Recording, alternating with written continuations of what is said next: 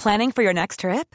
Elevate your travel style with Quince. Quince has all the jet setting essentials you'll want for your next getaway, like European linen, premium luggage options, buttery soft Italian leather bags, and so much more. And is all priced at 50 to 80% less than similar brands. Plus, Quince only works with factories that use safe and ethical manufacturing practices. Pack your bags with high-quality essentials you'll be wearing for vacations to come with Quince. Go to quince.com slash pack for free shipping and 365-day returns. El podcast del Diario de los Deportistas es patrocinado por Tiendas Atléticos, productos deportivos. Síguelos en la página atléticos.com o en Facebook como Atléticos MX.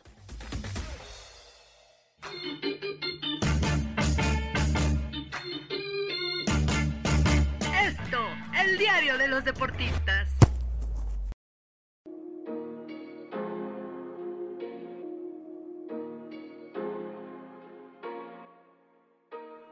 Hola, ¿qué tal amigos del Esto? ¿Cómo están? Qué gusto saludarlos. Mi nombre es José Ángel Rueda y les doy la bienvenida al podcast del Esto, el diario de los deportistas. Y también le doy la bienvenida a Miguel Ángel Mújica, que la edición pasada no nos pudo acompañar, pero que bueno, siempre es un gusto tenerlo acá con nosotros.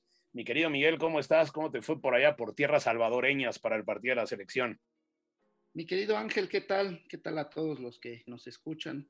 La verdad es que muy bien, una experiencia de vida muy linda, ¿no? Por la forma en la que la gente vive el fútbol. Y concretamente de eso vamos a hablar hoy, Ángel. La verdad es que el tema está bastante, bastante picante. Era lo que te iba a decir, ¿no? Que qué mejor eh, que platicáramos de este tema una vez que has vuelto de El Salvador, porque bien tienes razón que es un tema picante, aunque, pues bueno, es diferente a lo que siempre hablamos acá, ¿no? Porque podemos hablar de polémica, ¿no? Futbolística, de quién es mejor, si América, la Chivas, podemos hablar de si Raúl Jiménez está en buen nivel, podemos hablar de si Tom Brady es muy bueno, pero en realidad acá vamos a hablar de un tema que al menos a mí no me tiene contento, pero bueno, entiendo que se tiene que hablar de este tema como es la violencia en el fútbol y concretamente pues vamos a hablar de lo que ha pasado en México, ¿no? Lamentablemente en las últimas jornadas, en las últimas semanas, que se abren los estadios, nuevamente la afición regresa a las canchas y cómo reaccionan con campales, metiendo inclusive hasta pistolas al Estadio Azteca. Es decir, un tema bastante complicado y me gustaría ligarlo por la experiencia que tú tuviste, porque bueno, también en El Salvador ahí vimos que al pobre de Paco Memo Ochoa eh, todo el partido se lo trajeron en jaque con botellas, con bolsas, con agua. Creo que debemos de entender que el fútbol no puede pasar esos límites. Sí, claro, fíjate que es muy complicado porque la forma de vivir el fútbol de cada persona pues es diferente. Todos viviendo la pasión de una u otra forma, pero creo que eso ya es traspasar el tema afición, porque sí tiene mucho que ver con educación. Al final de cuentas, tú vas al estadio a ver un espectáculo, ¿no? Independientemente de que sea tu selección, sea tu equipo, a lo mejor vas porque te invitaron tus amigos, etcétera, etcétera pues tienes que saber respetar y ser congruente en momentos claves. Hay distintos videos, por ejemplo, en San Luis Potosí, que no tiene mucho, visitó América al San Luis y se ve a un, a un padre con un niño en brazos y golpeando a gente, pues ¿qué le estás enseñando al pequeño, no? Así de complicado es. En El Salvador, fíjate Ángel, que el fútbol se vive de otra forma. Cada vez que le tocas el nacionalismo un salvadoreño, lo siente a más no poder. A lo mejor la liga no es tan pasional, a lo mejor la liga no tiene tantos reflectores, pero cuando juega la selecta, pues es otra cosa. Eso sí,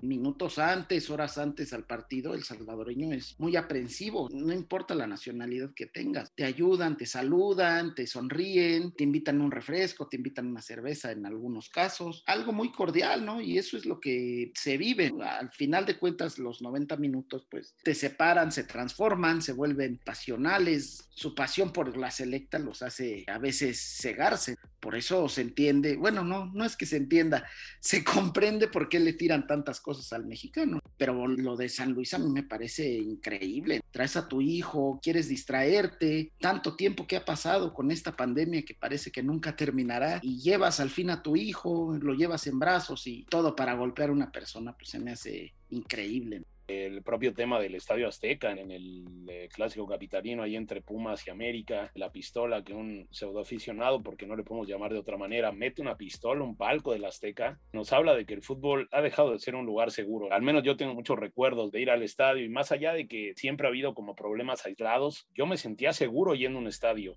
Yo no sé ahora qué tanto un niño que vaya con su papá, que vaya con su mamá, con sus tíos, con sus abuelos, se pueda sentir seguro. Desde luego de lo que se trata es de encontrar soluciones en el fútbol mexicano. Sabemos que en Sudamérica es otro tema, ¿no? En Argentina, en Brasil, es un tema muy complejo, social totalmente, pero aquí en México creo que ya también se nos está pasando la mano. ¿Qué es lo que debe pasar? Entendiendo que deben de venir multas severas. Hace unos días tuvimos la oportunidad de platicar con Miquel Arreola, presidente de la Liga MX, sobre la violencia en los estadios, sobre lo que ocurrió en el Estadio Azteca. Vamos a escucharlo y luego seguimos platicando, Miguel. Lo que hemos podido reforzar son los operativos de entrada y salida, sobre todo de los grupos de animación. Eh, hemos generado sanciones recientes por los hechos ocurridos en el Estadio Azteca a los dos equipos con una eh, amonestación de veto del Estadio Azteca eh, y además reforzar la coordinación es muy importante con las autoridades de seguridad pública de los estados para tener una junta previa el día anterior, una junta previa el día del partido y revisar todos los ángulos donde se podrían dar episodios de violencia y también pues ser eh, implacables con presentar a los violentos ante el Ministerio Público para que los someta a proceso. Ya escuchamos a Miquel Arriola, pero a ver, Miguel, ¿tú qué aplicarías, qué harías para tratar de erradicar esto antes de que se salga de las manos? ¿Qué es lo que tiene que pasar para que el fútbol mexicano detenga la violencia? que hay un muerto? ¿Qué, es lo que tiene que pasar para entender que no podemos traspasar ese límite?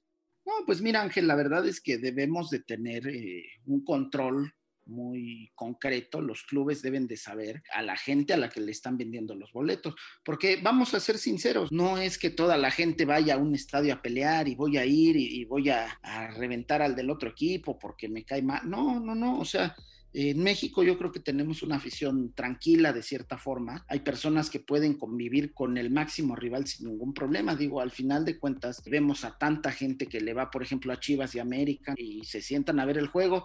Y sí puede caer la carrilla y sí puede caer la forma de, bromear, de cotorrear del mexicano que siempre está presente, no solamente en el fútbol, ¿no? sino en muchas instancias de la vida pero aquellos que van a alentar a su equipo como una barra, una porra de gente joven que generalmente son los que los que tienen los problemas, pues el club debe de saber a qué tipo de gente le está vendiendo los boletos. Y no me refiero a, situaciones sociales o culturales, sino simplemente saber que Juanito Pérez es el líder de la barra de, de San Luis, y él tiene a su cargo a tantas personas. Entonces, si hay algún problema, pues vamos sobre Juanito Pérez. Y si Juanito Pérez no comprende, no entiende que la violencia debe de estar fuera de los estadios, pues simplemente Juanito Pérez no puede entrar al estadio, en este caso el Alfonso Lastra. Yo creo que controlar ese tipo de cuestiones no debe de ser tan complicado porque los clubes tienen contacto con las barras, Ángel. A lo mejor no, no se concreta mucho, no se dice mucho, pero ese tipo de cosas pasan, ¿no? A muestra la Rebel que cuando visitaron al América se molestaron mucho porque la directiva de Pumas no les consiguió los boletos que generalmente les consiguen. Entonces, si hay un contacto entre barras y club, yo no veo ningún problema en que le hagan un carnet a, a cada integrante con las cámaras, sabes que fue tal o cual y puedes sacarlo del fútbol en donde no debe de caber este tipo de personas. Yo creo que México debe también de voltear a ver lo que se han hecho en otros países. Todo el mundo recordamos en, en, Inglaterra, era un país sumamente violento. Todavía con algunos rezagos de esa violencia, no podemos olvidar en la final de la Euro entre Inglaterra e Italia. Se armó la campala ahí en el estadio de Wembley y la UEFA impuso multas severas y todo. Pero bueno, en esa parte que tú bien mencionas, ¿no? Tener perfectamente ubicados a las personas, pues que bueno, que puedan tener factor de riesgo, por así decirlo, ¿no? Más propensos a ese tipo de peleas y para tratar de arreglarlo, porque yo creo que es importante de los últimos problemas que yo recuerdo, pues bueno, es esa que se dio en San Luis, pero también no sé si recuerdas la que se llevó a cabo en Clásico Regio, ¿no? Donde un aficionado estuvo muy, muy grave, lo golpearon ya cuando estaba tirado, que bueno, por más de que algunos aficionados terminaron en la cárcel, terminaron unos meses encerrados, parece que no aprendemos. En Sudamérica tampoco nos vemos tan lejos, todo lo que se deriva del River Bocan, entre las barras, entre todo, es una situación bastante complicada. ¿Tendrá algo que ver este tema de la pandemia? Digo, porque a mí me, llama la atención, digo, estamos hablando de que hay antecedentes, pero ¿tendrá algo que ver que la gente se sentía ya encerrada y, y de repente, pues bueno, llega y, y ve a la gente, hay frustración, hay todo eso. ¿Tendrá algo que ver o tú crees que sea más bien como que un tema ya recurrente en el fútbol mexicano y también reflejo de la sociedad? Pues sí, a lo mejor sí tiene algo que ver. Tanto tiempo encerrados, limitados en salir. Hay que ser sinceros, la pandemia no ha terminado. A lo mejor ya tenemos otro tipo de colores de semáforo, pero pues hay que seguirnos cuidando. Y la gente, pues yo creo que no, no lo ve como tal. Si sales y y lo haces para agredir a alguien, no estás completamente bien con la sociedad. Si tienes que ir al fútbol, pues sal y diviértete, no, no, no es necesario agredir a alguien nada más porque no, no defiende los mismos colores que tú. Lo hemos visto en distintas batallas campales que hubo durante todo el tiempo en el fútbol mexicano, cuando, cuando se invadió la cancha del Jalisco, en el mismo Jalisco, en un Atlas Monterrey, que terminó hasta con gas lacrimógeno a nosotros los medios de comunicación. En fin, hay muchas situaciones en donde salen y se golpean simplemente porque no comparten los colores y a veces hasta vemos batallas entre barras del mismo club. O sea, no quiero entender el por qué vas y golpeas a alguien, pero que lo llamen que es por pasión, pues a mí se me hace fuera de lo común.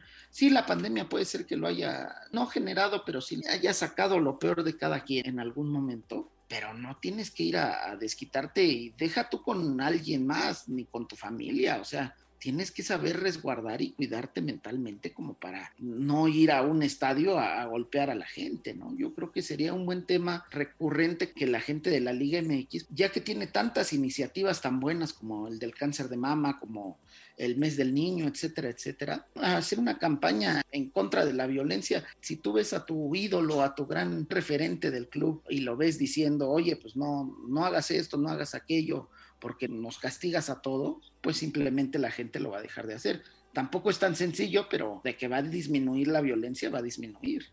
Y no, desde luego, tampoco hay que perder de vista también lo que se viene ahora para México. Creo que en estos tiempos donde México está peleando por esa inauguración del Mundial del 2026, precisamente en el Estadio Azteca, hay varios temitas ahí, ¿no? Sobre la mesa eh, lo del eh, famoso grito que no se ha logrado erradicar del todo, más allá de que la gente ya canta el cielito lindo y todo. La FIFA y su doble moral, hay que decirlo también, suele ser muy, muy, muy estricto en ese tipo de cosas. Podría llegar a jugar en contra México, pues imagínate, si a la FIFA le llega la noticia de que pues en el Estadio Azteca meten pistolas, creo que sí podría ser un tema determinante. Entonces sí, ojalá lleguen pronto medidas, ojalá lleguen pronto sanciones, ojalá lleguen iniciativas de ley cambios de ley que permitan que el fútbol vuelva a ser de la gente y no de, unos cuantos, porque yo coincido contigo, no es que sean todos, pero sí unos cuantos que, pues, que ponen en riesgo a la gente que, la gente sepa que si va a ir al estadio es a divertirse, a entretenerse, a ver un buen partido. A lo mejor no todos lo son, pero pues estar ahí junto a tu equipo. Después de,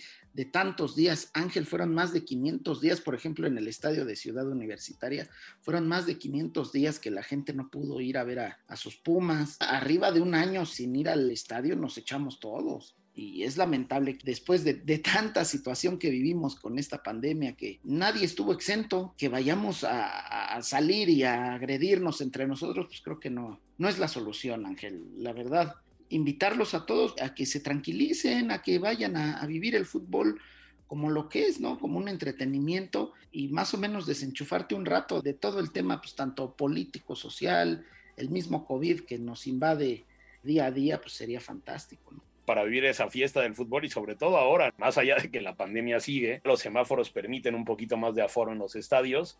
Y pues bueno, yo creo que no hay nada como un estadio lleno. Es maravilloso, ¿no? El ver a la gente, la pasión que desata el fútbol, pero la pasión bien entendida, desde luego. Y gente, por favor, por favor, de verdad, compórtense. Necesitamos más aficionados al fútbol, aficionados a, al juego, a estar en la grada, es lo que nos hace falta. La única forma de salir adelante de todo, pues siendo empático con la gente, siendo solidario, ayudarnos los unos a los otros y no pelear, creo que es lo, lo, más importante de todo. Pero bueno, mi querido Miguel, podríamos seguir hablando un ratote de este tema, pero ya también tenemos que llegar al final, no sin antes escucharte con tus recomendaciones, dónde nos pueden escuchar, dónde nos pueden seguir en las diversas plataformas como Spotify, Deezer, Google Podcast, Apple Podcast, Acas y Amazon Music. Además, escríbanos en podcast.com.mx. Este podcast, el del esto y también todos los de la Organización Editorial Mexicana, eh, por ejemplo, el de Profundo, ahí con Hiroshi Takahashi, director del Sol de México, donde pues bueno, podemos descubrir buenas investigaciones. Eh, le agradecemos a Natalia Castañeda y a Hanani Araujo en la producción. Mi nombre es José Ángel Rueda y nos escuchamos la próxima.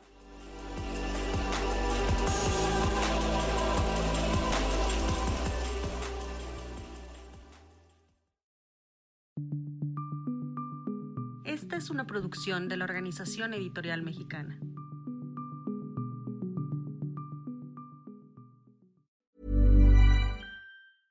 Hey, folks, I'm Mark Marin from the WTF Podcast, and this episode is brought to you by Kleenex Ultra Soft Tissues your ally to help tackle your allergy symptoms this season. I love the change of seasons, but nobody loves pollen and all those other things floating in the air that make you sneeze during this nice weather. Kleenex Ultra Soft Tissues are hypoallergenic and allergist approved, so fight back against watery eyes and runny noses without worrying about irritating your skin. For this allergy season, grab Kleenex and face allergies head on.